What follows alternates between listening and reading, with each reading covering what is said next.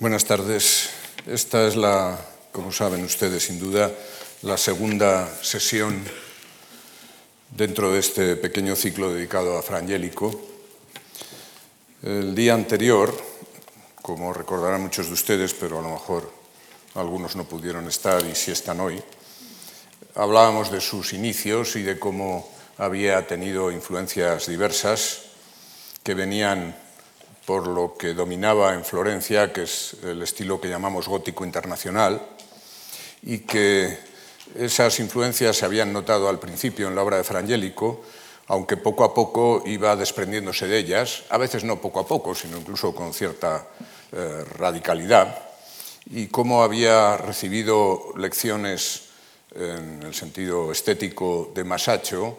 lo que significaba que había aprovechado desde el punto de vista de la anatomía de las figuras y también desde el punto de vista de la disposición espacial, llegando incluso a efectos de perspectiva, como había mostrado Masaccio por primera vez en la capilla Brancacci. Y veíamos después cómo había hecho distintos retablos, todavía a veces con estructuras góticas, pero ya en algún momento temprano, como pasa con la Anunciación del Museo del Prado, proveniente de su convento, porque la pintó para su convento de Santo Domingo de Fiesole. Digo que ya en obras como la del Prado eh, había seguido un formato distinto, más acorde con los tiempos nuevos, con lo que Brunelleschi había predicado. Es decir, un formato de tipo cuadrado y no con mucha tracería gótica y con muchos pináculos llenos de arcos. Y por otra parte, desde otro punto de vista, había Frangélico realizado retablos de una manera o de otra para conventos, para conventos dominicos, que era su profesión, pero también para algunos otros conventos de órdenes diferentes, como podían ser franciscanos o camaldulenses. Y terminábamos señalando cómo, aparte de estos encargos hechos por los propios conventos hasta donde sabemos, porque es posible que hubiera benefactores que hubieran influido y costeado, pero que en unos años posteriores, no se puede decir una fecha concreta, pero aproximadamente desde el año 1434, por señalar alguna que sí conocemos, a partir de ese momento aparecían entre sus obras clientes que eran personajes importantes y que nos consta que costeaban tales retablos, aunque fuera para edificios e instituciones religiosas. Y veíamos algunos ejemplos en ese sentido, pero todavía restaba por ver un par de ellos con los que vamos a empezar ahora, antes de pasar a otra etapa claramente diferenciada y distinta, porque aunque Frangélico siga siendo monje, perdón, fraile dominico en el convento de Santo Domingo de Fiesole, sin embargo, va a trabajar especialmente, como vamos a ver dentro de un momento, para otro convento dominico, diríamos recién inaugurado, y ahora explicaré qué quiero decir con ello, eh, que es el de San Marcos de Florencia. Pero antes de llegar a ese punto, tenemos que indicar que todavía, quizá lo anunciaba ya el día anterior en lo que les explicaba, todavía queda por indicar y señalar un tercer retablo para su propio convento, para el de Santo Domingo de Fiesole. Empezábamos con el del altar mayor muy temprano, aquel que fue reformado eh, a comienzos del siglo XVI y podríamos decir estropeado, y cuya predela llena de santos y eh, de todo tipo, verdaderamente docenas, por no decir centenares, está en Londres. Ese fue el primer retablo para Santo Domingo de Fiesole. Pero vimos también cómo había un segundo retablo, que es el que tenemos en el Museo del Prado, la Anunciación con su predela correspondiente. Y aún queda por citar, ahora es momento, fue el año 35, este otro que les estoy enseñando, esta coronación de la Virgen, que está en el Museo del Louvre, y que es una obra que tiene un formato extraño, que no ha encontrado explicación, fuera de que algunos lo quieren relacionar, a mí me parece que no, con el formato de Nanni di Banco en su relieve de la Asunción de la Virgen en la llamada Puerta de la Mandorla, precisamente por su relieve de la catedral, que tiene una forma de tipo triangular que puede recordar un poco esta forma, al revés, esta recordar aquella, a mí me parece que no es realmente necesario, pero ignoramos por qué este formato. La obra, las tropas napoleónicas la llevaron a Francia y eh, allí sigue, está en el Museo del Louvre. Una eh, obra que tiene además, en este caso, el banco, igual que la del Prado, en el sentido de que lo conserva eh, la predella con las escenas referidas a Santo Domingo, las que ha utilizado en alguna otra ocasión ya, veíamos alguna el día anterior. Es una obra muy distinta en gran medida a la coronación de la Virgen de los Uffizi que mostraba el día anterior, aquella que estaba en el cielo y toda llena de dorados y de rayos, porque esta, siendo en el cielo, por supuesto, y ahí están los, eh, eh, el cielo azul que se ve claramente y están los ángeles, pero hay una disposición espacial de muchísima calidad y de gran modernidad que es por una parte el pavimento donde están arrodillados mm, unos cuantos santos y después ese graderío que llega hasta el grupo de Cristo coronando a la Virgen. Eh, eso crea una disposición de espacio extraordinaria y donde además, el otro día, eh, entre otras muchas cosas, no llegué a recalcar esto, pero lo puedo hacer ahora y valga también para otras obras, cómo Frangélico va a utilizar, lo ven en las gradas, un tipo de pintura, diríamos así, jaspeada, eh, realmente informal, a la que se le está dando cada vez más importancia por los grandes expertos en frangélico. Se ha escrito bastante sobre eso, eh, hablando de ese sentido abstracto y de cómo se trata de pura pintura. No es momento quizá para que yo me explaye demasiado en ello, pero ténganlo en cuenta porque va a ser muy corriente que lo haga Frangélico y eso no sucede con otros artistas. Esas disposiciones en muros de fondo, en pavimentos, en gradas como aquí, que son verdaderamente eh, aspectos de absoluto informalismo y que quizá han podido ser entendidos mucho mejor en el siglo XX y en nuestro siglo eh, que no en épocas pasadas. El colorido, mm, en lo que debería insistir muchísimo y no siempre quizá lo he hecho en la clase anterior, el colorido es realmente riquísimo y aquí, eso sí lo señalaba el día precedente, aparecen muchos eh, textos eh, dije que había muchos letreros en frangélico y este es uno de los casos en que realmente hay más. La diferencia entre este retablo y lo que había hecho unos años antes precisamente uno de los que citamos mucho el día anterior, Lorenzo, Lorenzo Mónaco, el camaldulense, en esta coronación de la Virgen que está en los Uffizi y que es de 1414. Es verdad que han pasado 20 años, pero eh, los 20 años se notan muchísimo. Esto era una coronación de la Virgen a la manera gótica, del gótico internacional, del gótico tardío, eh, allí donde había nacido Fra Angelico, pero ya se ve que las distancias han sido absolutamente fundamentales y que Fra Angelico en estos años ha dado pasos decisivos. Todavía alguna obra, quiero enseñar, está ya no en relación con su convento, sino con esos, digamos, importantes personajes que encargan obras eh, en estos momentos eh, todavía en la etapa que depende de Fiesole para Frangélico. Y se trata de este llanto por Cristo muerto, de este treno que está en el Museo de San Marcos y que encargó eh, precisamente la figura que se esconde bajo el rostro de Santo Domingo, aquí, este Santo Domingo, entonces aparece bajo, ese, eh, bajo, esa visión, aparece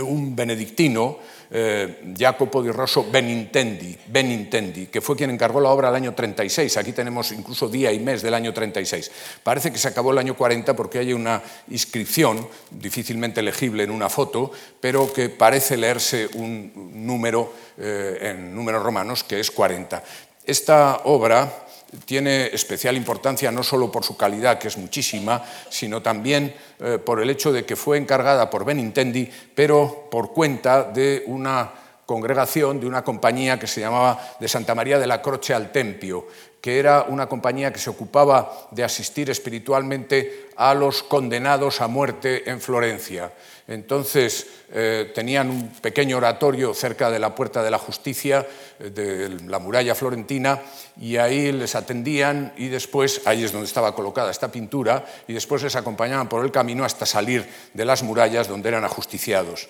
Entonces, de ahí también que aparezca este asunto de Cristo muerto, que aparezca también esa Jerusalén con esa muralla que puede recordar de alguna manera simbólicamente la puerta y muralla que cruzaban eh, en Florencia en aquellos tiempos, como digo, las personas Hay una figura eh, curiosa eh, que es la que aparece allí. este es un ejemplo es difícil quizá que se pueda distinguir, pero en la aureola lleva puesto el nombre, Vilanna, y aparte de eso una leyenda que quizás así puedan alcanzar a leer, Jesucristo, l'amor mío crucifixo. Eh, Jesucristo, mi amor crucificado. Esta es la llamada Beata, llamada y bien llamada, Beata Vilanna dei Voti, eh, una mujer que alcanzó categoría de venerable y a la que se le llamaba Beata, eh, en el siglo XIV vivió muy poco tiempo, se casó, tuvo una vida muy disoluta, según cuentan todos los libros, pero sufrió un proceso de conversión y eh, alcanzó esa veneración eh, profesando como terciaria dominica en Santa María Novella.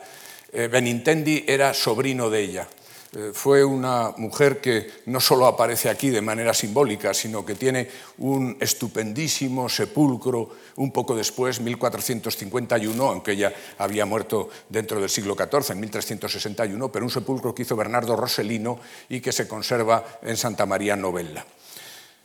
Seguimos todavía con un último retablo dentro de esta época, pero que nos abre el camino a lo que ahora mismo voy a empezar a contar. Y se trata de este retablo llamado esta pala, eh, como se dice en italiano, según les señalaba el día anterior, la llamada pala de Analena, eh, Ana Elena, Analena. Eh, ya quizás sería ahora,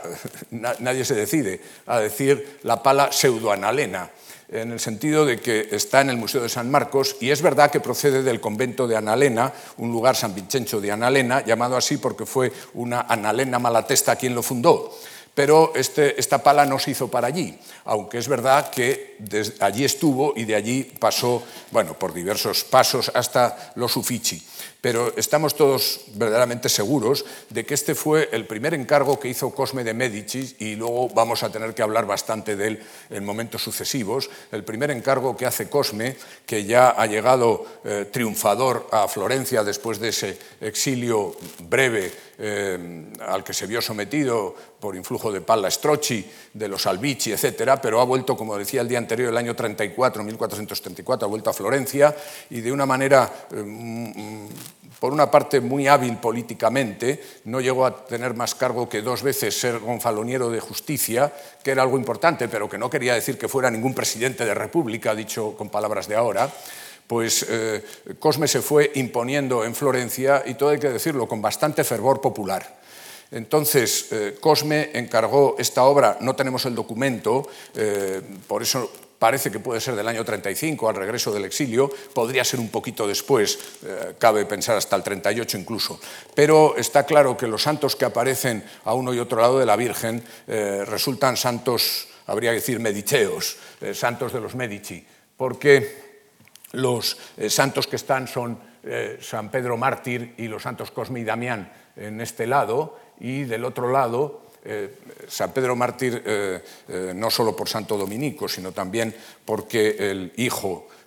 bueno, uno de los hijos, pero realmente el que sobrevivió de Cosme fue Piero, Piero el Gotoso. Entonces, que este San Pedro Mártir viene por ahí. Cosme y Damián, Cosme era el nombre de Cosimo, y aprovecho para decirlo porque luego así no lo repetiré tanto, pero habría que decirlo en bastantes más ocasiones. Y Damián era un hermano suyo que murió, Damiano. Y del otro lado está San Juan Evangelista, el primero, San Juan Evangelista mayor, pero San Juan era el patrono del padre de Cosme, de Giovanni eh, di Vici, que fue su padre, y después aparece San Lorenzo, que era el otro hermano, este sí vivía de Cosme, y por tanto también un santo muy propio en la familia, y el último es San Francisco, que hay uno de los hijos de Lorenzo, se llamaba así, Pier Francesco, pero eh, tiene relación con San Francisco más directamente. Entonces, con esta colección de santos, y desde luego estando los santos y Damián, pero explicándose los demás, eh, parece muy claro que esto tiene que ver eh, con, los, con Cosme, y así lo afirmamos todos. Si a eso se une que la predella, que mm, se conserva en San Marcos también, aunque esta foto la muestra separada. La predella presenta asuntos de la leyenda áurea respecto a los santos Cosme y Damián, santos hermanos médicos, eh, que se va a repetir dentro de muy poco tiempo en otro retablo que les voy a enseñar y entonces haré referencia más precisa a cada uno de los episodios eh, que los veremos con, más detalle. Pero son los mismos estos que los que veremos después, aunque después todavía añadirá alguno más. Es muy importante, claro, a estas alturas a lo mejor ya no nos tiene que sorprender demasiado, no solo que sea una pala y que tenga este carácter rectangular eh, propio, sino también eh, el hecho de que aparezca la Virgen con el niño bajo esta hornacina, que es absolutamente clásica y que nada tiene que ver ya nada, por supuesto, con gótico. Casi no haría falta señalarlo, pero conviene seguir diciéndolo. Y también resulta muy claro, y esto no se había visto tan claro nunca, tanto que casi todos los autores dicen, esta es la primera sacra conversación dentro de la pintura italiana, entendiendo por tal que la Virgen con el Niño está flanqueada por santos, en este caso tres a cada lado, es un número normal, aunque puede haber más, como también veremos, eh, dos más adelantados, el del medio un poquito más atrás, pero que están como en clara relación y que además están marcando eh, posiciones distintas. Claro, cuando empezó, que todos estaban en la misma línea y con los pies puestos de punta, aquí hemos llegado a una situación evidentemente mucho más natural, eh, que es la que se observa, y a esto decimos y llamamos sacra conversación. Y quiero indicar que este ejemplo, que como mucho he dicho que podría ser 37-38, es el que se siguió inmediatamente, pero he querido traer dos ejemplos en cierto modo ajenos eh, y por otra parte extraordinarios. En uno solo el esquema porque se viera y porque ahora ya no está así. Se trata de la pala que hizo con figuras en bronce Donatello eh, para el santo en Padua, para San Antonio de Padua. Entonces, ahora ya no se conserva de esta manera, aunque se conservan las figuras, pero eh, no solo se trata de una sacra conversación, sino que fíjense en el esquema que hay en la parte inferior, donde pueden observar cómo los santos estaban colocados formando eh,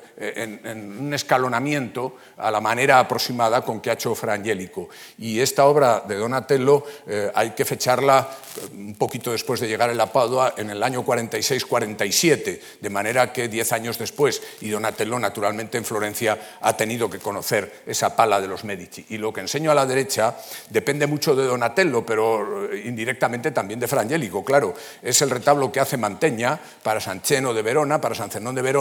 eh, entre el año 56 y 58, antes de ir a Mantua, y que es la mejor imagen que tenemos de cómo era el retablo de Donatello, porque Manteña, aún en pintura y diez años después, lo que hace es rememorar lo que Donatello había hecho en Padua. Pues todo eso realmente había arrancado en la pala analena de Frangélico. Pero dicho esto, pasamos a, si todavía quería ponerles otro ejemplo, por contraste, demasiado. Volvemos a ver la pala analena, pero les estoy poniendo lo, cómo puede interpretar lo mismo, pero de otra manera, y con un acento franciscano clarísimo, los nombres de los santos están incluso puestos abajo, pero también con los santos Cosme y Damián, eh, San Francisco y San Antonio de Padua, o al contrario. Eh, eh, esto lo hace Filippo Lippi, lo hace para Santa Croce, la iglesia de los franciscanos, está en los Uffizi ahora, y lo hace el año 45 y es una muestra de cómo sigue la tendencia de Frangélico, aunque su estilo es propio y hace que, por ejemplo, todo el desahogo que tiene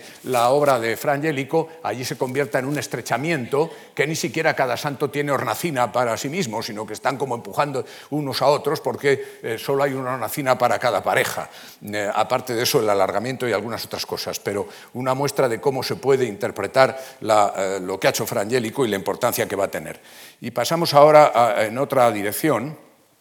a una etapa ciertamente distinta, que es la etapa de San Marcos eh, de Florencia. El asunto de San Marcos es absolutamente principal y constituye uno de los núcleos esenciales de la obra de Fra Angelico. Eh, el convento de San Marcos existía, lo poseían una variante de los benedictinos, los llamados silvestrinos, pero el Papa Eugenio IV, que pasó diez años en Florencia, entre otras cosas por las enemistades que sufría en Roma, siendo Papa, estuvo diez años en Florencia, conoció bien a Frangélico y su obra y tuvo muy buena relación también con Cosme de Medici. Entonces consiguió que Cosme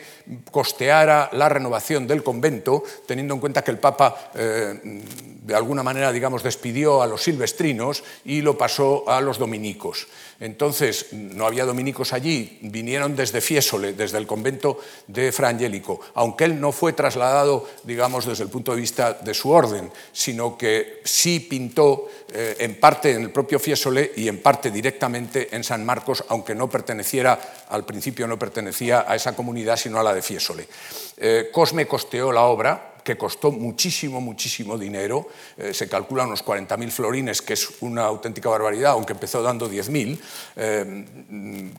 se dirá, tanto costaron las pinturas de Frangélico. Las pinturas de Frangélico, de hecho no conocemos las cantidades exactas, pero lo que costó muchísimo fue también la obra arquitectónica que hizo Micheloccio. Entonces, codo con codo estuvieron el arquitecto Micheloccio y el pintor Frangélico trabajando en San Marcos. Esta planta del, piso, eh, de la planta eh, piano terreno, la planta inferior, donde está la iglesia, donde está el claustro de San Antonino, que también hace Micheloccio, y después eh, encima de esta planta, es decir, en la pianta nobile, es lo que les enseño en este, en este otro esquema, porque este es el que nos va a servir dentro de un momento, porque las celdas que pinte Fra Angelico van a estar aquí alrededor, todo esto. Y todavía este esquema de aquí arriba es la biblioteca que hizo Miquel Ocho, donde no hay pintura de Fra Angelico, pero que conviene tener muy en cuenta porque hay una coincidencia entre lo que es la arquitectura de Miquel Ocho y lo que es la pintura de Fra Angelico, hasta donde eso es posible, que es bastante posible. Esta es la iglesia de San Marco, que está transformada en parte. Miquel Ocho la renovó especialmente, pero luego ha habido otras, otros, eh, otras renovaciones en época barroca. Ahí, ahora ya no, pero ahí estaba el retablo que hizo Frangélico, al que me voy a referir ahora mismo ya. Este es el retablo en una reconstrucción que no es, eh, digamos que no es siempre la que mm, estamos todos de acuerdo. Más bien yo diría que ahora mismo a lo mejor de esta no estamos eh, ninguno de acuerdo exactamente. En parte porque, por razones físicas, porque la predella tiene aquí ahora mismo tiene eh, nueve escenas, entonces mm, sí son nueve escenas, pero para empezar hay que decir que están repartidas por museos distintos. No están todas en el de San Marcos, hay varias en Múnich, hay una en Washington y otra en el Louvre, de manera que no pueden aparecer así. Y otra cosa todavía mm, de cara a la reconstrucción, que reconstrucción es, y es que probablemente la primera y la última de las escenas estaban lateralmente dispuestas, no puestas de frente, sino en el lateral. Y respecto a los santos que aparecen aquí eh, como pilastrillas laterales, sí las había, pero tampoco es seguro eh, que eh, exactamente estuvieran colocados como se ve aquí, y es posible que fueran el doble de los que vemos, es decir, no 8 sino 16, y que cuatro de cada lado estuvieran también lateralmente dispuestos, es decir, que tuviera unos laterales. esos son cambios, digamos, de, de cierta importancia, aunque el esquema que podía enseñarles ahora mismo era este y por eso lo he señalado quiero eh, dos de los santos que están, si no me he perdido, arriba y aquí abajo. Estos han aparecido, todavía podemos decir recientemente, eh, son San Vicente Ferrer, estamos con dominicos, y se supone que San Giordano de Sajonia, eh, aunque haya alguna duda de si es él o no, que aparecieron en el comercio, si no recuerdo mal, en Londres, y los adquirió el Estado italiano y ahora están en San Marco, en el año 2007, 2007 con la aquiescencia, cosa buena, con el criterio tanto de la directora del Museo de San Marcos, eh, Scudieri, como de la directora, la superintendente de los bienes de Toscana que con su voto favorable y de algunas personas más, como debe hacerse, pienso, eh, compraron las dos obras que ahora están en San Marcos. Pero seguimos adelante para ver ahora el retablo eh, al margen de la predella y de los santos laterales,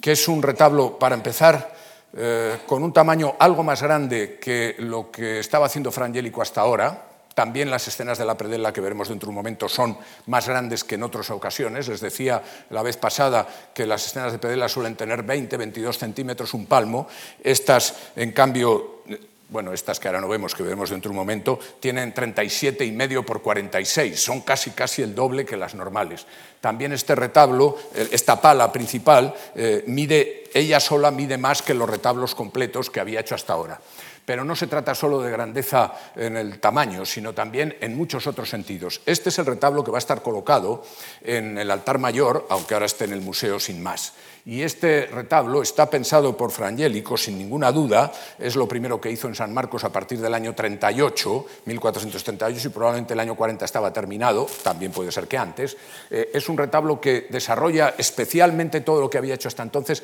pero en varias direcciones. Y esas direcciones tienen que ver, sin duda, con eh, dirigirse, de ahí también lo que eh, era el título para esta segunda clase, eh, para comunicar al pueblo florentino que va a entrar en esta iglesia recién renovada, que va a ser algo a lo que acudirán, podríamos decir ahora, en masa, y Frangélico está pensando clarísimamente en ellos, entonces lo que propone es una visión extraordinariamente atractiva eh, donde está la Virgen con el niño, rodeada de ángeles, que son más que los que se habían visto nunca, y rodeada de santos, que también no solo son ya tres a cada lado, sino también los santos Cosme y Damián, no en Valdes Cosme, que paga, eh, que aparecen arrodillados en primer término. Tampoco se trata de que haya más figuras todavía, sino que son más figuras y más opulencia y más riqueza. Eh, Frangélico, aunque estemos en un convento dominico, en este caso y sin duda con autorizaciones pertinentes, no puedo hablar de quienes eh, intervinieron como priores eh, en este momento, uno que ya era prior en el año 39 cuando estaba haciendo el restablo, fue Antonino Pierocci, eh, que fue después San Antonino, arzobispo de Florencia y luego San Antonino. Pues con eh, absoluto licencia, digamos, él ha hecho una obra opulentísima que además continúa en esta alfombra, una alfombra de tipo Anatolio, eh, que marca estupendamente la perspectiva, como no, y después con esa colgadura que se ve por detrás, que algunos han llegado a pensar que está como anunciando las palampore indias, a pesar de que los expertos en palampores dicen no llegan a Occidente hasta el siglo XVIII. No me atrevo a decir que eso sea una palampore, pero está tan cerca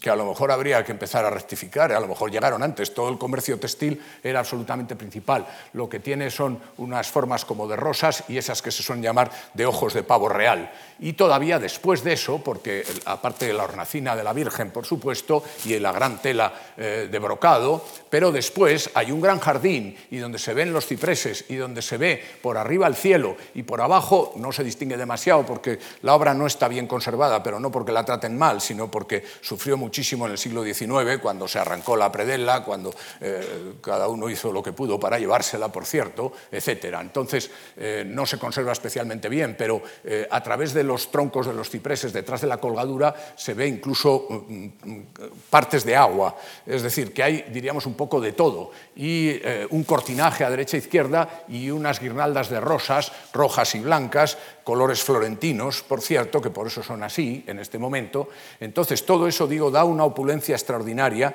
y todo eso hace que el fiel, que iba a ser el fiel normal, corriente, no el dominico, que sí vería este retablo cada día, pero toda la gente de Florencia vería esto. Y Frangélico les está proponiendo ciertamente que si uno eh, cumple con sus obligaciones, que si uno eh, alcanza una vida eh, honrada, realmente tendrá como premio este estar en esta especie de terraza, que es como si el paraíso hubiera llegado a la tierra, o viceversa, como si esta terraza humana, eh, con sus colgaduras, con su trono, con sus árboles, con su mar, eh, todo eso es como una imagen celestial. Y todo eso resulta especialmente atractivo y San Cosme mira hacia el espectador eh, para llamarle hacia ello. Y lo mismo que la riqueza de las vestiduras, eh, los santos han de aparecer eh, como dominicos, no pueden aparecer con otra, con otra indumentaria, pero los santos de este lado, San Lorenzo,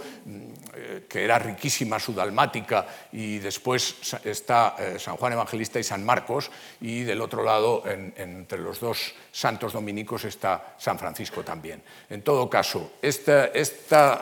eh, muestra hacia los fieles tiene de todas maneras una advertencia que desde el punto de vista formal resulta formidable, y es esta pequeña tablita a manera de trampantojo, que no es un añadido, sino que forma parte de la tabla principal, pero que aparece como un trampantojo. Y en esta escena lo que vemos es realmente la muerte de Cristo. Entonces, Frangélico te propone, propone al fiel eh, ese, mundo eh, tan apetecible, tan atractivo, si realmente cumples con tus obligaciones y alcanzas lo que deberíamos decir la santidad, pero sin que se olvide eh, la presencia de Cristo en la cruz, que algunos quieren también señalar, y a lo mejor tienen toda la razón, que puesto donde está es realmente como si fuera un portapaz, una tábula pachis, eh, que queda frente, eh, aunque sea pintada y, de esa manera, que queda frente al sacerdote que dice la misa y que queda frente a los fieles que contemplan el retablo. Y eso tiene además una continuación, lo veremos dentro de un momento, en la escena central de la predella que quedaba justo en el centro, debajo de ella. Pero seguimos porque les voy a mostrar ahora las escenas de la eh, las, eh, eh, nueve escenas, ya digo que seguramente siete y dos laterales, pero nunca había pintado tanto. En el retablo de Analena, en la pala, de Analena aparecen las siete centrales, pero no son nueve, y aquí sí son nueve. como he dicho, también están en museos distintos, que quizá no haga falta que detalle del todo, pero la primera es Galería Nacional de Washington, las dos siguientes allí y aquí abajo quiero decir, bueno, ahora las, eh,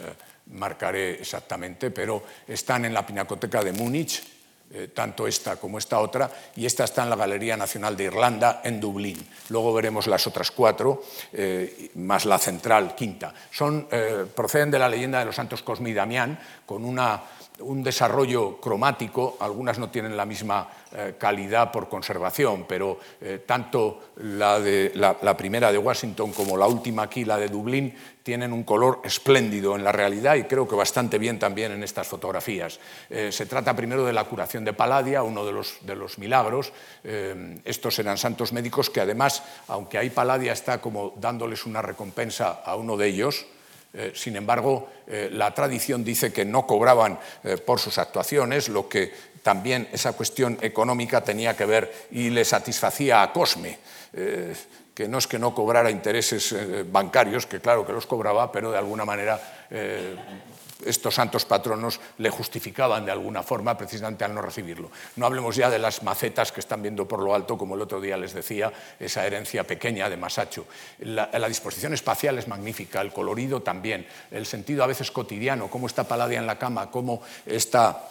esta barra con las cortinas, como este taburete que era el propio de la época, que se ve mucho en la obra de Frangélico. La segunda escena es cuando no solo los santos Cosme y Damián, sino también sus hermanos, hasta cinco, están, eh, han sido acusados como cristianos ante el prefecto Lisias, según dice la leyenda áurea, y ahí están presentes. Miren qué arquitectura, que es una arquitectura nueva, por supuesto, digamos moderna, eh, no podía ser ya de otra manera, y el colorido siempre riquísimo en cada una de las figuras, con enorme variedad. Es un colorido luminoso que Frangélico aportó al Renacimiento y que dejó en herencia a muchos después. Sigue la leyenda cuando se les echa eh, al, mar, pero no aquí en esta escena, van, se les echa al mar, pero no quedan ahogados, milagrosamente no quedan ahogados. Aquí están y precisamente lo que hacen es sacar los demonios del propio Lisias en esta segunda escena, con un edificio aquí de planta central que es interesante señalar. Y entonces son sometidos en la siguiente escena, eh, la de Dublín, al martirio del fuego, pero ese martirio del fuego salen indemnes de él. Eh, fíjense la arquitectura que hay, magnífica, algunos con exageración, dicen, aquí se ve el Palacio de los Medici, el Palacio de Vía Larga, en aquel momento estaba Michelotto empezando a construirlo y no es así, y no es así. Otra cosa es que esto sí responda a una realidad de, edificación en Florencia, no tanto a una edificación nueva, pero sí a una edificación que seguramente existía o era parecida. Y esta disposición en alto de los personajes de quien ordena el martirio y de los que le acompañan, puesta en alto, que marca un espacio eh, amplio y que sirve para eh, colocar figuras en la parte baja y colocarlas en la parte alta sin desperdiciar, podríamos decir, nada. Eh, vuelvo a repetir, con riqueza de color que a veces contrasta con los colores blanquísimos de los, de los muros. La escena central es esta, que está en Múnich también, y que realmente es sepultura de Cristo. Aparece en la Virgen San Juan y el que debemos interpretar como Nicodemo. Esta, dentro de las tablitas, y no tan tablitas, como he dicho ya, son 37 y pico con, con 46, ya no son tan pequeñas, esta es la que ocupa la parte central y queda debajo del trampantojo de la crucifixión. De manera que la muerte de Cristo estaba bien claramente presente, eh, como para no olvidarlo, aunque quedaras deslumbrado por esa escena paradisiaca que constituía la tabla principal. Es una, obra eh, que sin duda resultaba sorprendente en la época, al margen de algunos detalles como la disposición eh, de, que se ha querido eh, a la que se ha querido otra vez, que, se, le ha querido sacar partido este sudario, pero que algunos quieren relacionar también con las, las propias toallas usadas litúrgicamente eso no me importa demasiado, pero sí importa como para darnos cuenta de hasta dónde llega Frangélico, y eso que el cielo no está muy bien conservado, la importancia que podía tener esta obra, que cuando Van der Weyden, Van der el flamenco estoy hablando, obviamente, cuando pasó por Florencia, él iba al jubileo del año 50 en Roma, realmente se dejó inspirar por la obra de Frangélico e hizo esta versión, ciertamente versión libre, él es otro grande y no iba a hacer una copia, que está en, los Uffizi y que me parece que es bueno recordar y enseñar, porque nadie duda que procede de la escena de Frangélico, aunque esté interpretada con más personajes y de manera distinta. Y las otras cuatro escenas que nos quedan, hemos dicho nueve, es eh, un nuevo martirio para los santos, lo que están viendo arriba, que también está en Múnich, en la Alte Pinakothek de Múnich, esa eh, escena donde son tanto eh, asaeteados como lapidados los santos, eh, como están viendo ahí, con escenas de mucho naturalismo en las figuras, porque las piedras rebotan y caen sobre los verdugos, de manera que alguno anda por el suelo, como pueden ver, o a este ya huye porque le caen las piedras en la cabeza. Entonces, eh, con una representación de dos crucificados y los otros tres hermanos aquí, muy ordenada, porque las composiciones de Frangélico suelen ser claramente ordenadas. La siguiente, que se conserva magníficamente y creo que la foto le hace bastante honor, está en el Louvre y eh, representa la decapitación, que es finalmente eh, el, tormento en el que sí mueren, porque hasta ahora eh, de una manera sobrenatural han sobrevivido. Allí hay una representación con perspectiva oblicua en el muro, con los personajes que están ordenando la muerte, con una disposición de resurrección en esos cinco árboles que se levantan bien derechos, mientras que se puede decir que hay una representación que ya Masacho había hecho, eh, pero que no es fácil encontrar ni fácil de representar, que es una representación temporal, porque cada uno de los cinco eh, hermanos, Cosme Damián y los tres eh, hermanos más, cada uno aparece en un tiempo distinto. Si vemos cómo uno está eh, decapitado ha caído completamente al suelo, como otro está, ya tiene la cabeza separada del tronco, pero aún se mantiene de rodillas,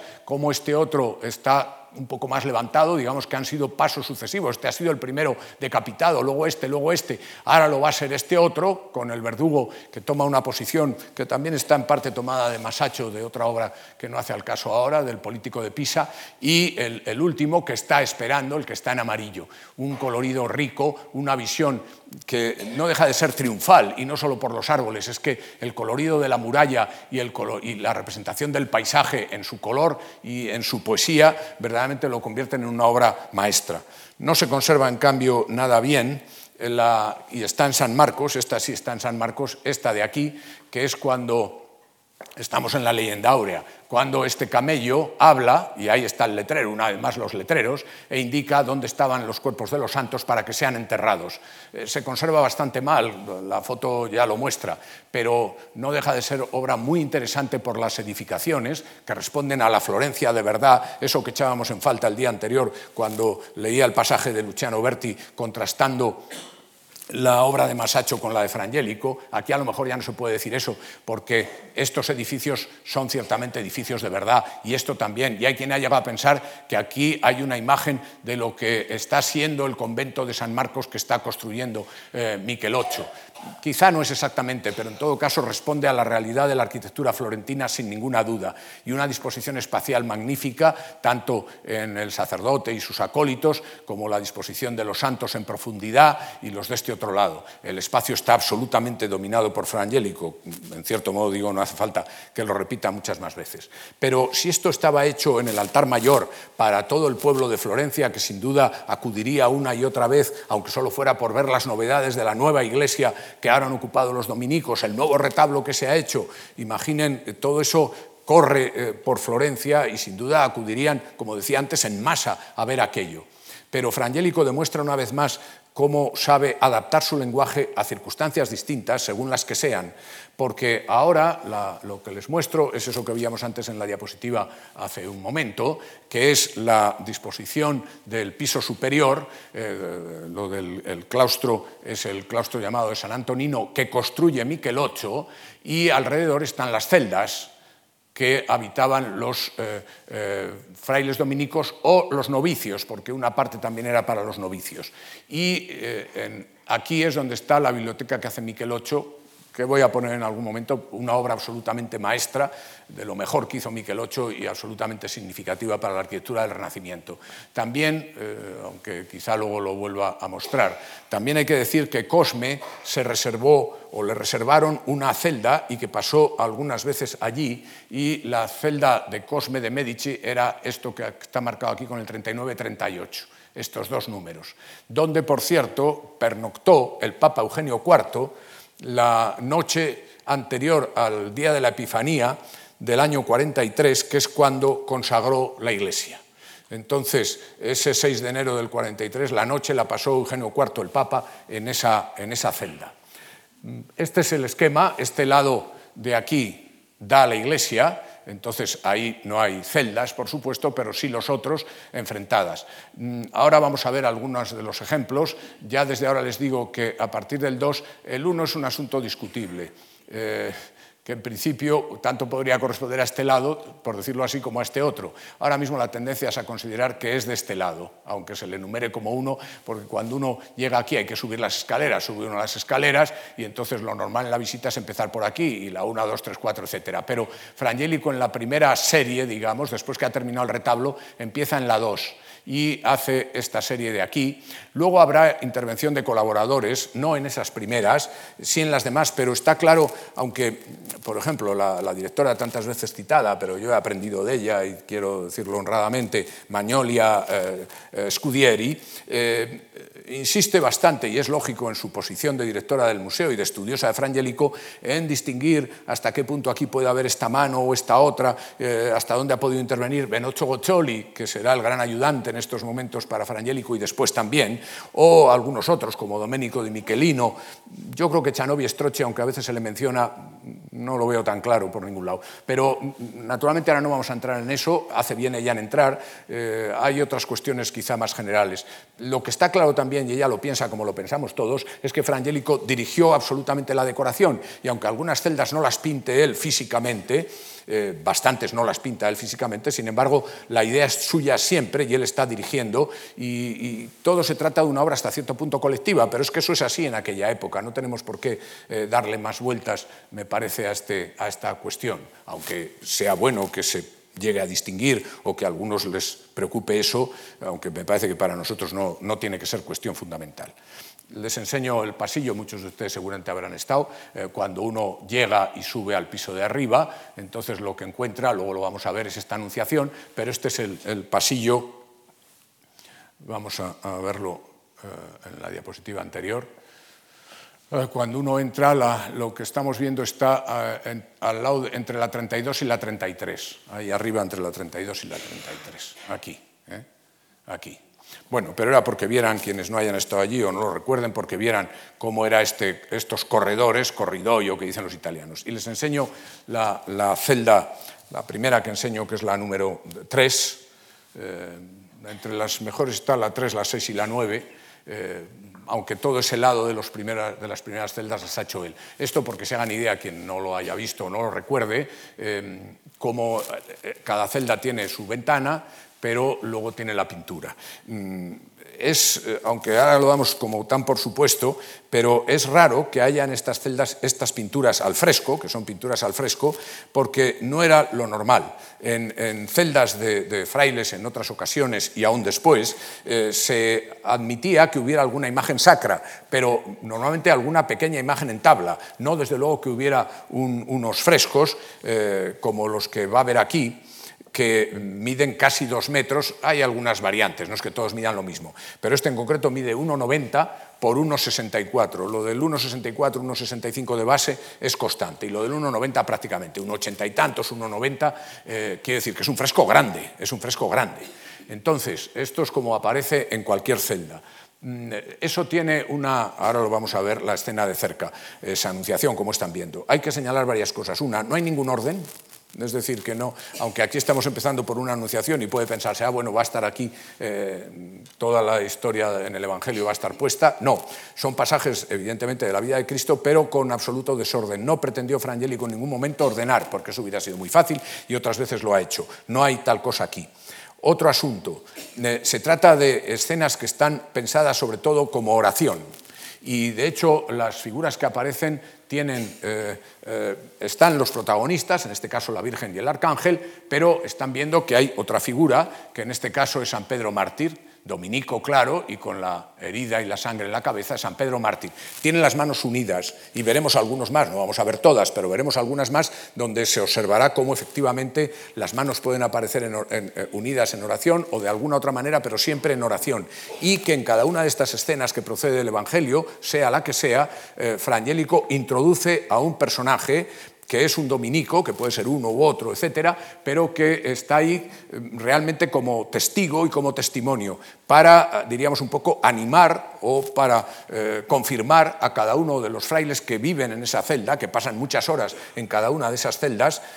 para que se sientan identificados y que verdaderamente lo mismo que San Pedro Mártir asiste a esta escena de la Anunciación, asistan ellos de alguna manera en su oración. Con esto quiero decir ya, y valga para todas, que mm, las escenas, que es absolutamente principal el cambio que ha hecho Frangélico, que pasar de ese retablo que acaba de pintar, incluso de obras anteriores también, pasar a esta intimidad y a este pensar exclusivamente en quienes van a habitar la celda, porque aquí no va a entrar nadie, más que ellos mismos. Entonces, solo es para ellos y para su meditación. Ha cambiado el, eh, el, espectador, ha cambiado el destinatario y Frangélico cambia también su manera, porque, ya es hora de decirlo formalmente, estas escenas son especialmente sencillas. Y no solo porque sea fresco, en, los frescos utilizó a veces tales pigmentos que tienen mucha más riqueza cromática que lo que es normal encontrar en un fresco. Pero aún así todo, él ha procurado que sean colores, eh, digamos, más bien suaves, por decirlo de alguna manera. Abundan los colores blancos, abundan los tonos rosáceos y algunos otros por el estilo. Aquí lo están viendo, esta anunciación hemos visto varias el día anterior, conocen varias, pensemos en la del Prado o en cualquier otra, la de Cortona o la de eh, Montecarlo ahora en, eh, Valdarno, en San Giovanni Valdarno. ¿Y qué pasa? Que aquí han desaparecido casi todo. Queda un pequeño banquito para la Virgen. No hay ni libro, ni libro hay. En cambio, desde el punto de vista formal hay algunos hallazgos, es que hay sombra detrás de la Virgen. Es decir, que la luminosidad dado paso incluso a esto, a que haya una sombra detrás de ella. Pero eh, esto, si le llamamos, sí, se ve parte de una columna, pero no le ha importado, y parte de unas bóvedas, todo eso ya no importa, la arquitectura no importa, aquí no importa eso, aquí es una desnudez. Eh, algún autor moderno ha llegado a decir, esta es una obra minimalista y, en realidad está bien empleado. Quiero decir que es, algo tan simple, tan sencillo, que se centra exclusivamente en lo que se quería representar. Pongo otro par de ellas, la sexta y la novena, la, la transfiguración, en que Cristo simbólicamente aparece con los brazos en cruz. Eh, a Frangélico diríamos un poco no se le escapa ninguna y siempre introduce algún elemento eh, no siempre visto. Claro, están las cabezas de Moisés y Elías. Hay que tener en cuenta también la novedad de estas presentaciones de Frangélico, porque no es irse hacia atrás, es irse hacia adelante. Es decir, que eh, cambia los tiempos, porque están, sí, la transfiguración y según el Evangelio aparecieron Moisés y Elías, pero ya Moisés y Elías aparecen con solo la cabeza. Y en cambio, sí, los tres apóstoles que le acompañaron, eh, Pedro, Santiago y Juan, están aquí presentes, claro que están, pero a la vez está también la Virgen. El color, por cierto, no sale muy bien en la foto porque es un color más bien violáceo. A la Virgen aquí y en, prácticamente en todas las celdas cuando aparece le da un tono más bien un poco violáceo que no es que tenga que ser necesariamente un tono eh, funerario, pero es de esa manera. Y al otro lado, Santo Domingo. Estamos como antes con San Pedro Mártir. Por supuesto que en la escena de la transfiguración no tenían que estar ni la Virgen, y no, digo menos, es que ni la Virgen ni Santo Domingo, para nada. Y sin embargo están ahí, están presentes, otra vez para incitar al fraile que esté en esta celda.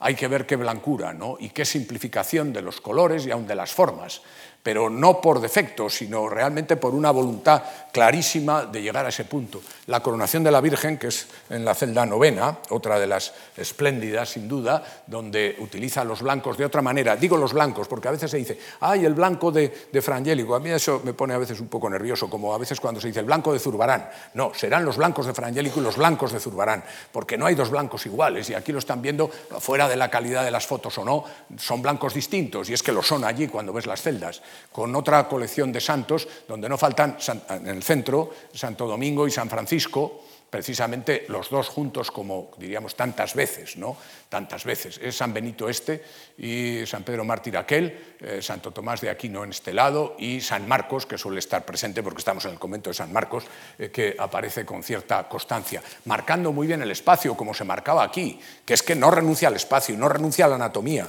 eh, es el que es, pero está pensando en otro público que el que había tenido hasta ahora y por eso lo hace de esta manera. Todavía un par de ellas, la presentación en el templo, y los, improperios de Cristo, el, Cristo de Eriso, eh, que son otras dos obras, y, no, no, puedo mostrarles más, que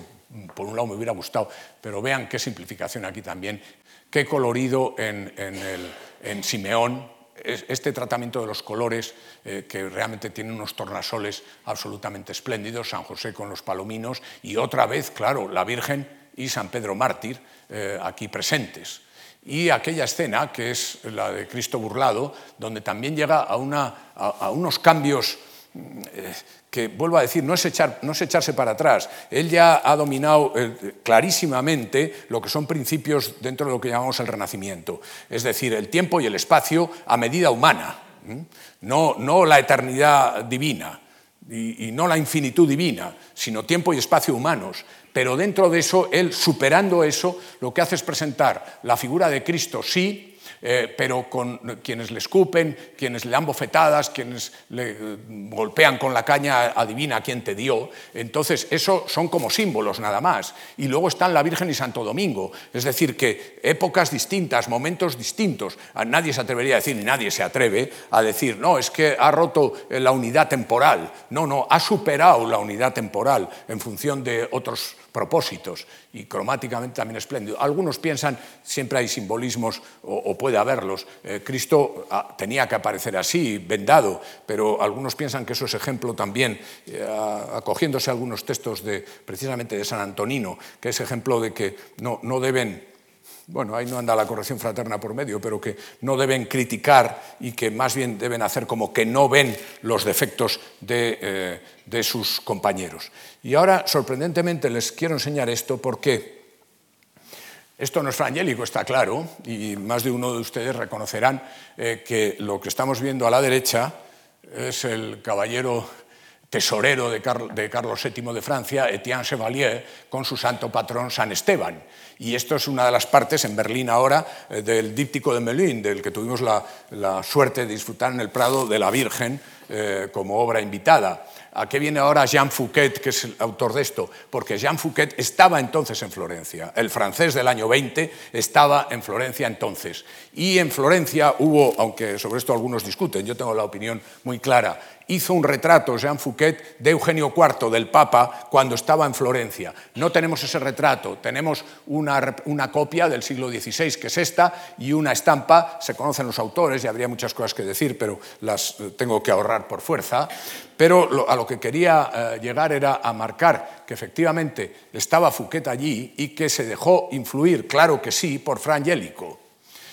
Esto no lo olvidan ni los franceses, quiero decir, es cierto. ¿eh? Entonces, eh, resulta claro, por grande que sea Fouquet, es que, es que, claro, en este momento no hay mejor pintor en Francia, pero ha estado en Florencia, eh, no sabemos desde qué fecha, pero desde luego en el tiempo suficiente para conocer a Eugenio IV, tiene que ser antes del 47, antes del 47, y con toda probabilidad antes del 43. Y ha estado luego en Roma,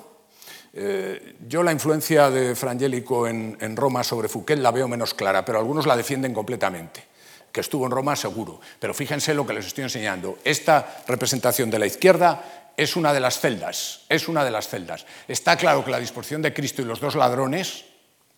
Está claro que es la que ha servido, y no lo digo yo, lo dice cualquiera, cualquier experto francés y no francés, ha servido para esta página de las ricas, no, ricas no le llaman, de las horas de Etienne Chevalier, que hizo Fouquet algunos años después, porque probablemente es ya hacia 1460, una de sus obras extraordinarias. No digo solo esta página, sino otras muchas, porque él fue un gran iluminador, un gran miniaturista. Pero nadie duda que esta disposición salió del convento de San Marco, de lo que había hecho Frangélico. Y quería destacarlo, porque a veces habla uno de Frangélico y se olvida de algunas cosas, como puede ser esto, o no tiene oportunidad. Eh, como yo he olvidado por un momento decir que en las tablillas del retablo y en el propio retablo sí sabemos que la madera es álamo que como he dicho alguna vez, no siempre sabemos de qué maderas estamos hablando. En ese caso sí. Y seguimos de todas maneras, aunque sucesivamente, en San Marcos, porque lo que les enseño ahora es eh, una de las escenas del, claustro, abajo, no arriba ya en las celdas, sino abajo,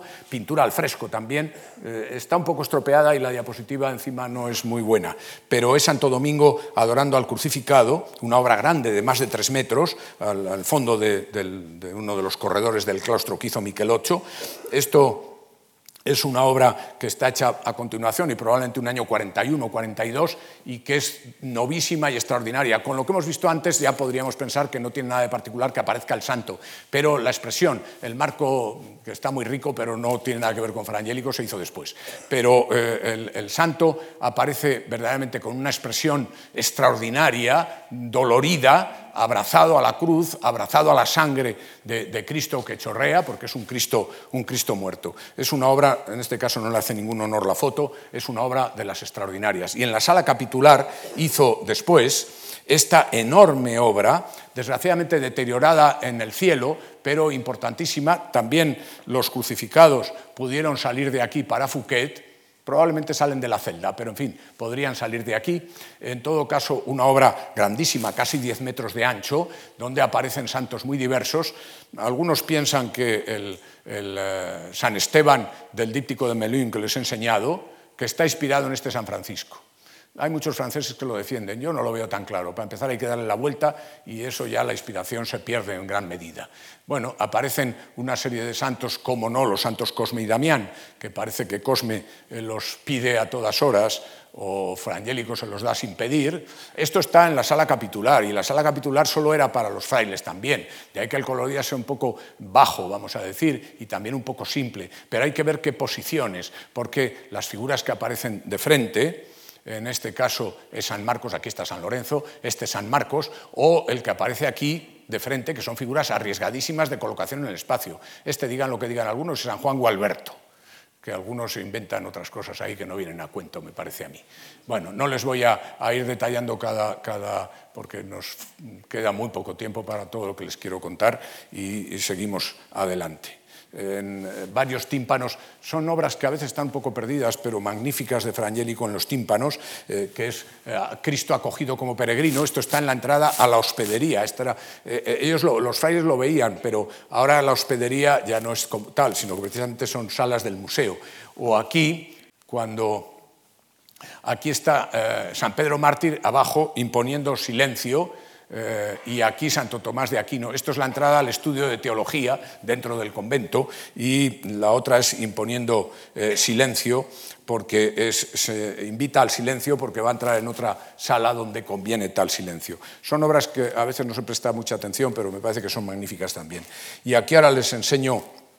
que en otras celdas, un poco más tarde, y tengo que ahorrar algunos detalles, aparecen, y aquí es donde, bajo la inspiración de Frangélico, trabajaron otros, aparece constantemente el crucificado eh, con Santo Domingo, pero Santo Domingo es el que cambia. Es decir, que aunque aparentemente todas son iguales, eh, el crucificado sí, pero, y el marco también, que este marco pintado eh, es el que es, en rojos y verdes, pero allí, por ejemplo, a la derecha está está Santo Domingo, pero está eh, golpeándose con las disciplinas, está flagelándose. Es el propio Santo Domingo. Aquí, en cambio, está con las manos unidas en oración. Seguimos con otro par de ellas eh, de las escenas, pero que están hechas más tarde, en el ala norte. Eh, son de 1442 y 43. Aquí es donde, en esta, por ejemplo, la he traído como ejemplo de que Goccioli interviene porque hay algunos detalles. Estos, es, la anástasis, es Cristo cuando desciende al seno de los justos, pero estos demonios que se ven por aquí, estos otros, esta puerta caída con los clavos, estas son las anécdotas narrativas de Goccioli. Nunca Frangélico hubiera hecho eso. En cambio, la de la derecha, que es la número uno en las celdas que les puse, el Noli Me la aparición de Cristo la Magdalena, realmente resulta muy preciosa y hay que decir que históricamente debe corresponder a un momento tardío y que si ha intervenido Frangélico no lo ha hecho de la manera que en las que les ponía al principio, Anunciación, la 3, la 6, la 9. Eh, la disposición de Cristo, mm, por mucho que resulte muy atractiva, la presencia del sepulcro haciendo cueva, lo de que haya cueva, esto va a ser constante en las escenas del ala norte donde ha trabajado muy poco. Y todavía en la celda que utilizaba Cosme de cuando en cuando, una adoración de los magos, que se piensa que como iba a llegar el, Papa, no Cosme, sino el Papa Eugenio IV a dormir allí, no hubo tiempo, y ya no lo hubo nunca, de poner el azul para la Virgen, que aparece descolorida, y se piensa que es que no hubo tiempo para el azul, porque esto hubiera tenido que ser azul. Aquí eh, trabajó Ocholi, se discute en una parte y en otra, pero también se suele decir, y quizá con razón, que Frangélico intervino en la parte central. Es una escena larga de adoración de los magos, eh, que la adoración de los magos como la, la eh, celda iba a ser para Cosme, y volvemos al pasillo porque vean que fue todavía más tardío la Anunciación, una nueva Anunciación, con una arquitectura donde aparecen algunos capiteles jónicos a la manera de Miquel VIII, pero donde cambian otros, y donde ya no es, esto está también, eh, como hemos visto, está al, al subir en la parte de las celdas pero eh, es distinto, aunque sigue siendo tan simple, el taburete lógico, aunque aquí sí hay arcos, pero la empalizada, la verdura, eh, inscripciones que aquí en la foto solo ha salido la primera, hay otra más abajo y que tienen por supuesto su interés, aunque no puedo detenerme ahora mismo en ello, como estoy saltando sobre otras cosas. Esta es la biblioteca de Miquel VIII, las arquerías que son de medio punto y que son tres naves de medio punto y que está abovedada, esto fue una novedad arquitectónica y que se refleja de alguna manera en la, Virgen que hemos puesto. Y todavía en San Marcos, este otro ejemplo, que esto está en, una parte de las celdas que no, no puede ver el, que subía hasta allí, eh, que en algunos casos se piensa que había algunos laicos que podían subir, tropezaban de frente con la Anunciación, como lo hace ahora cualquier turista que llega allí. En cambio, en un lateral de los pasillos es donde aparece esta escena de la Virgen, que ahora vamos a ver bien, pero quería que vieran los paneles fingidos de abajo, eh, esas formas tan informales que colocó aquí sorprendentemente Fra Angelico y que para muchos, claro, es el desarrollo máximo de, esas,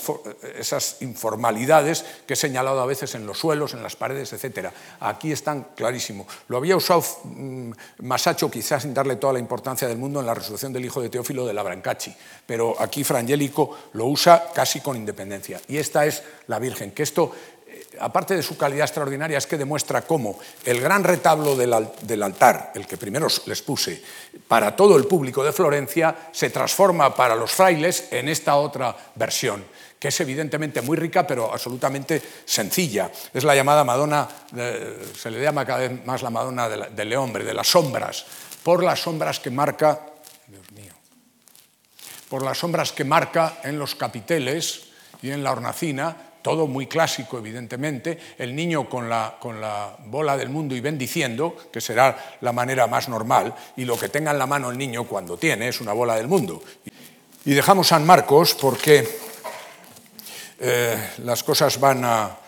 cambiar ya, acaba en San Marcos y a fines del 45, en que ha terminado sin duda todo lo más inicios del 46, es llamado a Roma y entramos en un momento distinto, llamado a Roma. No nos queda del fresco del ábside del antiguo San Pedro, naturalmente con el San Pedro Nuevo aquello desapareció, que es probable que fuera un juicio final que explica un par de juicios finales que se conservan, no he querido traer en Berlín o en Roma, eh, pero eso lo pintó para Eugenio IV y luego también hizo al fresco en una capilla también dedicada a San Nicolás el año 46 eh, todavía para Eugenio IV pero mm, en el 47, cuando estaba en Roma, fue llamado transitoriamente, habría que, pensar y decir, fue llamado a Orvieto. Y ahí conocemos, por una vez conocemos muchas fechas, pero desgraciadamente la obra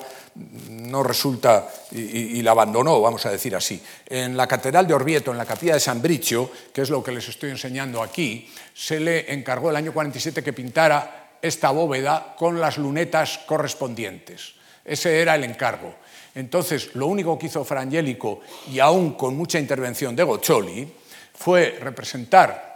lo que ven aquí, que los pongo aquí abajo, es decir, este Cristo juez eh, rodeado por ángeles y esta eh, vela, este triángulo, eh, cuando tenía que haber hecho los otros también, que son los profetas que se ven aquí. Para casi todo el mundo, no es que esté mal, pero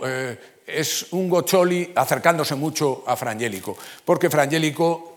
que pudo dar los modelos para esto y para esto, después, y no sabemos por qué, apenas había pasado algún mes, se marchó a Roma otra vez. No, no se explica por qué, eh, de hecho esta obra luego la terminó pasados los años Luca Signorelli, pasados los años, eh, pero fue así y por lo menos eh, quería mostrarlo de Orvieto. Y llegamos al otro conjunto fundamental, porque vuelto a Roma es ahora Nicolás V quien le va a encargar lo que sí por fin nos queda de Roma, porque hubo más cosas, pero eh, han desaparecido todas. Y solo nos queda la llamada capilla nicolina, precisamente en honor de Nicolás V, que está en, los museos vaticanos actualmente, y donde trabajó entre el 47 y el 49. Volvió de Orvieto en septiembre del 47 y seguramente empezó aquí. La capilla, ahora veremos, les quería enseñar primero esto porque tiene en el suelo, aparece el emblema de, de Nicolás V y es un pavimento muy rico y original. En las paredes, aquí está el escudo de Nicolás V con las llaves cruzadas, que no es genérico papal, sino que era su escudo como papa,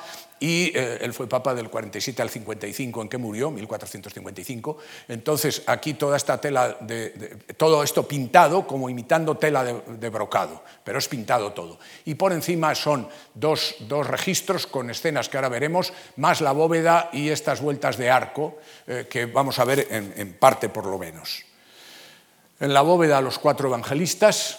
que parece que sí los pintó Fra Angelico, en todo caso dio los modelos, aunque en este momento tiene a Goccioli como ayudante principal, lo tiene bien pegado, pero no está mal. Goccioli siempre es un poco más anecdótico, pero eh, cuando tiene que trabajar como Fra Angelico lo sabe hacer perfectamente. Eh, es muy interesante, pero no es del caso que podamos parar las representaciones en las vueltas de los arcos, porque lo que pone son a eh, dos papas, León Magno y Gregorio Magno, eh, por un lado dos papas, y por otra parte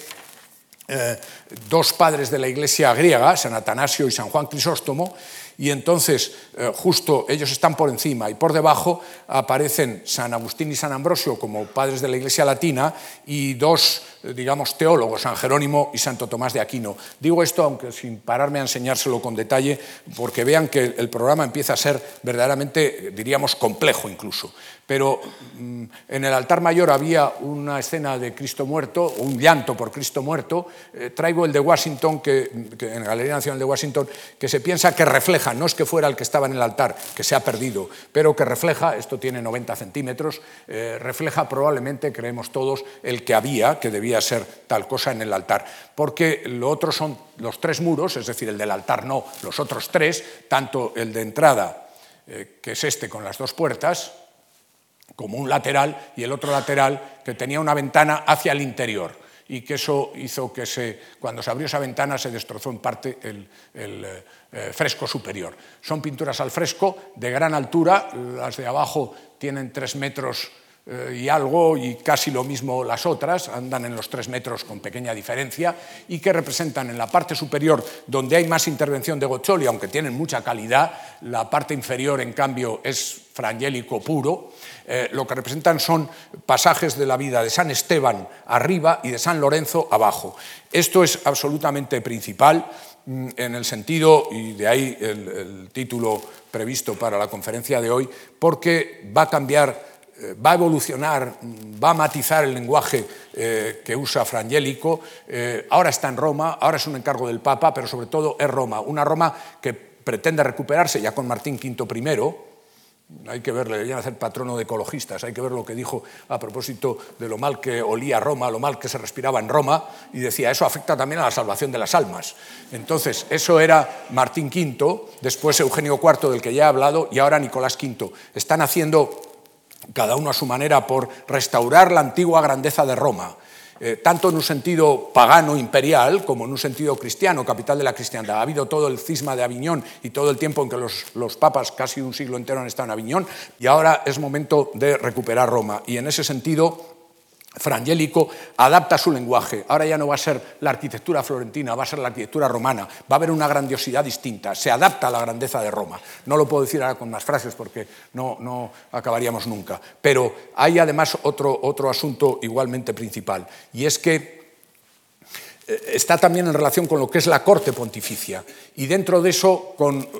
un aspecto que diríamos litúrgico en cierta manera, porque se escoge a dos diáconos, San Esteban y San Lorenzo, Por otra parte, dos diáconos mártires, es decir, que van a ser como equiparación de los grandes héroes de la antigüedad y en ese sentido están. Los pasajes son muy similares, los de eh, San Esteban sacados del Evangelio, eh, con alguna licencia pequeña, y los de San Lorenzo eh, de tradición, mm, de leyenda áurea y, y, algunos aspectos por el estilo, pero buscando el paralelismo entre unos y otros. La ordenación como diáconos, que es lo que se ve, eh, estamos viendo ahora las de arriba, o sea, las de San Esteban, eh, cuando San Pedro le está dando el cáliz y la patena eh, en el momento que se le ordena como diácono. Fíjense, aunque no lo diga siempre, en los aspectos arquitectónicos verdaderamente grandiosos. Y la escena de este lado es cuando San Lorenzo, cumpliendo su función de diácono, está, perdón, San Esteban, quiero decir San Esteban, arriba siempre San Esteban, está entregando limosna porque una de sus funciones y función de la Iglesia,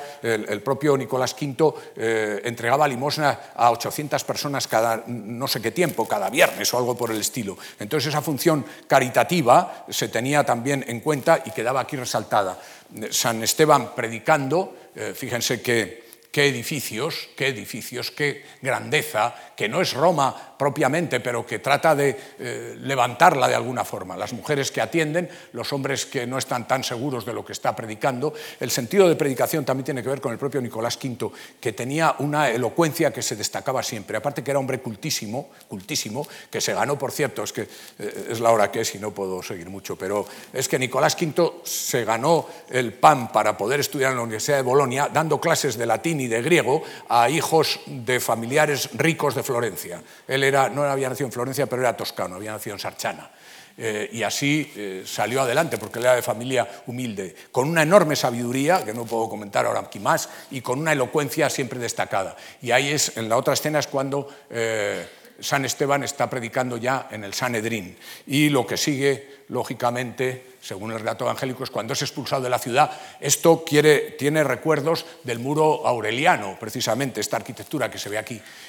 y aquí ya cuando es lapidado, con alguna licencia porque Saulo, el futuro San Pablo, aparece mayor, sosteniendo las vestiduras de quienes lapidaban al santo. Qué paisaje, por otra parte. A veces sí se acuerda de Florencia. Y las de abajo, que son de mano de Frangélico, son todavía, si cabe, infinitamente mejores. Es, eh, en este caso es Sisto IV con San Lorenzo, estamos en el siglo III, eh, con una como decía, hay que ver la corte pontificia y hay que ver el ceremonial y el protocolo. Entonces, cómo van vestidos, la riqueza. Pero esa arquitectura, que es como de basílica romana, eso no es Florencia, eso verdaderamente Roma.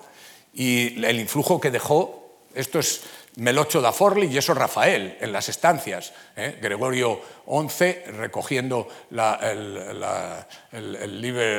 libro de las decretales que le entrega San Raimundo de Peñafort, lo que fue verdaderamente hasta el Código de Derecho Canónico, esa fue la ley de la Iglesia y eso es Rafael en las estancias en 1510. Y esto es Melocho cuando el Papa nombra a Platina bibliotecario real. Y tanto una como otra están inspiradas por la que acabamos de ver de Frangélico, sin ninguna duda, aunque hayan pasado los años. El santo, San Lorenzo, recibiendo los bienes de la iglesia, mientras aporrean la puerta los esbirros del emperador, y luego entregando la limosna a la puerta de otra gran basílica, con figuras que por mucho que se haya dicho, que se ha dicho, eh, se ha dicho a veces, que no se puede comparar con la Brancachi de Masacho, donde verdaderamente los pobres son pobres y donde esta madre lleva a su hijo con el culillo al aire y cómo este eh, es, es, un lisiado completo y cómo esta es una mujer vieja que necesita la limosna. Aquí es verdad que es distinto, no es el San Pedro que vemos aquí ni el San Juan, es San Lorenzo revestido como diácono porque esto importa el, dar el sentido eclesiástico que convenía, pero también es muy difícil encontrar un ciego, como lo es este, en las representaciones pictóricas. Y por mucho que pueda parecer que van algo mejor vestidos que lo que desde luego van los de Masacho, creo que es solo porque son dos visiones distintas que no hay por qué contraponer ni criticar unas sobre otras. Cuando está presente, aquí hay una inscripción que dice que es Decio, el emperador, eh, históricamente no fue Decio, fue valentiniano, y pone la fecha de 253 cuando fue 258, pero eso entonces ellos no lo sabían, cuando está presentado ante el emperador que ordena el martirio. La obra se al abrir la ventana la obra se estropeó mucho, la han restaurado lo que se ha podido, pero los rostros la verdad es que no convencen nada. Y estoy eh, muy cerca de terminar, pero espero que me perdonen todavía unos minutos. Cuando regresó, Boccioli se quedó en Roma en el 50 y no vuelve. Bueno, volverá al 59 para hacer el cortejo de los Reyes Magos en la capilla de los Medici por orden de Cosme, por orden de Cosme.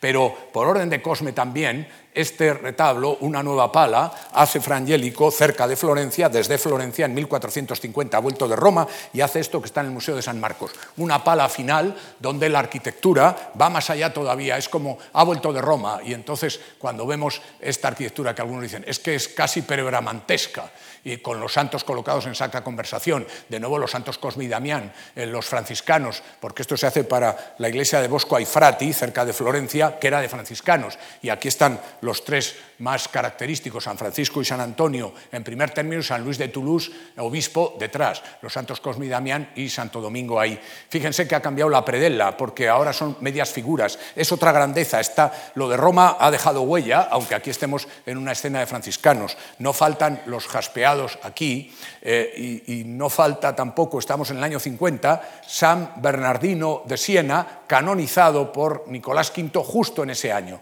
que aparece aquí los otros son San Pedro, San Pablo, son santos eh, conocidos y bien sabidos. Y nos queda, para terminar, señalar que en la Santísima Anunciata de Florencia, allí donde se venera, en este templete que hizo Micheloccio, eh, se venera esa imagen pintada al fresco del 14, más bien de poca monta eh, estética, pero con una devoción que continúa como ninguna, me atrevería a decir incluso en toda Italia, desde luego en Florencia, este templete lo hace Micheloccio. Y entonces, para, en relación a eso, esta es la reconstrucción que ahora hay,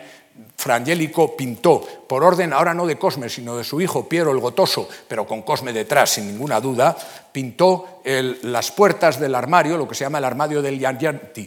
el armario que guarda los esbotos de plata que entregaba a la gente y que sigue entregando, por cierto, eh, que sigue entregando eh, eh, por, por, milagros conseguidos a través de su devoción a la Virgen Anunciada. Entonces, eso se conserva, no ahí en la Anunciata, pero sí, lo que hizo fue distintas escenas que todavía se discute si fueron 36 o fueron 42, porque las que tenemos no llegan a 42 que primero eran puertas que se abrían, eh, con 9 y 9 y 12 y 12, pero que luego muy pronto se transformó en unas puertas que se subían y bajaban, como si fueran puertas de un toril con escenas, están viendo, que narran la vida de Cristo con muchísimo detalle, eh, con una representación, con, letreros del Antiguo Testamento por encima y del, del, Antiguo, por ejemplo, Isaías aquí y San Lucas abajo, Antiguo y Nuevo Testamento. Empezando por la rueda de Ezequiel, me hubiera gustado, pero no tengo tiempo, comentarles lo de la rueda, que es extraordinario, y con escenas, estas son las nueve primeras, fácilmente reconocibles, donde no ha renunciado a Roma, pero se adapta de nuevo a, a un pueblo doble, diríamos así. Por un lado hay letreros, no todo el mundo sabía leer, más bien pocos, pero quien supiera leer encontraba los textos latinos del Antiguo y del Nuevo Testamento. La gente culta podía disfrutar aquí lo que quisiera, podía dar lecciones a todo el pueblo. Y los que no podían disfrutar de las escenas toda la narración evangélica que reconocían sin ninguna duda, es muy fácil, anunciación, nacimiento, circuncisión, magos, presentación en el templo, huida a Egipto, matanza de inocentes, Cristo ante los doctores. Y me he permitido déjenme, pero es así. Aquellas tres son las que hizo Alessio Baldovinetti, que las añadió un poco después, en 1460, y que son, normalmente no se presentan en este orden y no sé por qué, porque el orden verdadero es este, bautismo, eh, bodas de Caná y transfiguración. Eh, pero a veces se ponen las bodas de Cana por encima. Este fue el añadido que todos sabemos. Lo que no sabemos es que si se perdieron seis, que parece que sí, ¿qué pasó con ellas? Eh, se ha descubierto, esto es sensacional y me quedan unos minutos para terminar, pero no quería dejar de decir esto, que no, que no es muy conocido y es fundamental. No es cosa mía, Dios me libre, yo voy a querido encontrar esto. Fue un investigador norteamericano no hace mucho tiempo, el 2002 o 2000, 2000 y algo ya, eh, Gilbert, que descubrió en la biblioteca, aquí está el sello, por cierto, el sello de la Biblioteca Marchiana de Venecia, la Biblioteca de San Marcos de Venecia, descubrió, eh, estas son dos, folios, bueno, anverso y reverso del mismo, eh, son unos cuantos folios de inicios del siglo XV, que son los que ha inspirado a Frangélico para realizar lo que ha realizado en el armario, de las platas ¿Y qué quiero decir con esto? La rueda, la doble rueda, la rueda dentro de la rueda, que es la visión de Ezequiel, lo que dice Ezequiel eh, al comienzo de su libro profético, y que aquí hay doble rueda y ahí Frangélico ha hecho doble rueda en la primera escena. Y además los santos que aparecen aquí, que son los cuatro evangelistas, tienen, quizá no lo alcancen a ver, eh, tienen los cuatro evangelistas que están en, cruz, tienen la cara de los animales, tal y como lo cuenta Ezequiel, que vio las figuras con la cara de animal, de ahí salen los símbolos de los evangelistas que eh, conocemos todos, intercalando a San Pedro, San Pablo, a Santiago y a Judas, a Judas Tadeo Nunca he sabido de nadie que sepa explicar, yo tampoco, por qué Judas Tadeo. Pero aquí, en esta, en esta imagen en la que se inspira, aquí también, no me acuerdo si está aquí o aquí, que ahora no lo veo bien, pero aparece también el letrero, no, no la imagen, pero sí el letrero San Judas Tadeo. Y los que hay alrededor en la rueda grande, porque es rueda dentro de la rueda, como dice Ezequiel, los otros son profetas con alguna, eh, algún intercalado, digamos, un poco curioso, pero que coinciden aquí como aquí. Allí ha puesto a Ezequiel, aquí a San Gregorio que comenta Ezequiel, con unos textos extraordinarios y con una representación, todo vale. Aquí alrededor es la creación por el Génesis, el comienzo de la creación, y, el letrero interior es el comienzo del Evangelio de San Juan. Eh, en principio era Adverbum. Eh, una de las escenas, la de la Anunciación, que es muy semejante a lo que hará Domenico Veneciano, pero de eso sal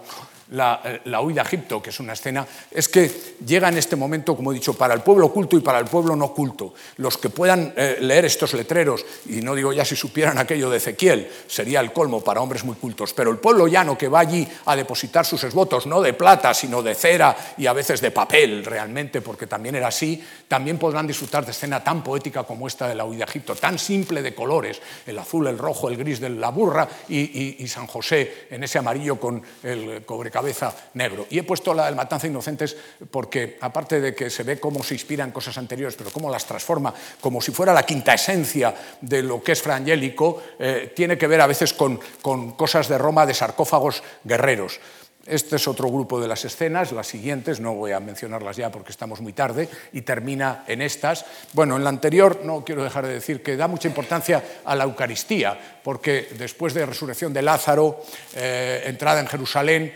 aquí es la última cena, aquí es cuando Judas vende a Cristo con una arquitectura que trae algún recuerdo de la planta central de Brunelleschi para la rotonda en Florencia, aquí el lavatorio de pies y aquí la comunión de los apóstoles. Hay hasta tres escenas que tienen que ver con ello, oración en el huerto, eh, prendimiento, cuando caen por tierra, ¿a quién buscáis si caen, por tierra? O aquí ya cuando San Pedro va a cortar la oreja del criado Malco. La presencia ante Pilato, eh, estas dos ya cuando es burlado y en la flagelación, y las últimas que son fácilmente reconocibles, de nuevo hay una anástasis aquí, las mujeres ante el sepulcro, ascensión, Pentecostés con las, con las lenguas de fuego en la cabeza y con un letrero que dice, oímos hablar cada uno en nuestra lengua. El juicio final, esta coronación de la Virgen, pero con texto muy interesante que no puedo parar ahora, y esta última, larguísima, pero donde aparecen eh, como si fuera una menorá judía, eh, al mismo tiempo una cruz cristiana arriba, aparece por un lado el credo, por otro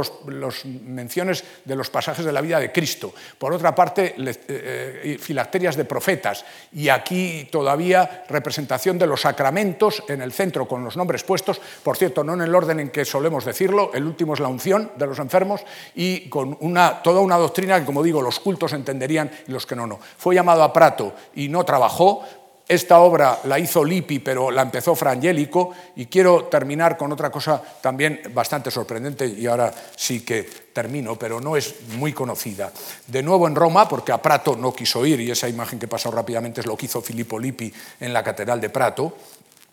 Resulta que lo que les estoy enseñando son eh, imágenes de las meditaciones, que así se tituló Juan de, Torquemada. Juan de Torquemada, vallisoletano, fraile dominico, un hombre sabio como no ha habido muchos, empezó en San Pedro Mártir de Valladolid, estuvo en el concilio de Basilea, estuvo en el concilio de Florencia, allí al terminar el concilio, que es el que unió a la iglesia latina y a la iglesia griega, aunque transitoriamente, pero aquella unión se firmó debajo de la cúpula de Brunelleschi, y como consecuencia de aquello el Papa hizo cardenal a Juan de Torquemada, y, vamos a, verle, acabo con esta foto y con la, siguiente. Eh,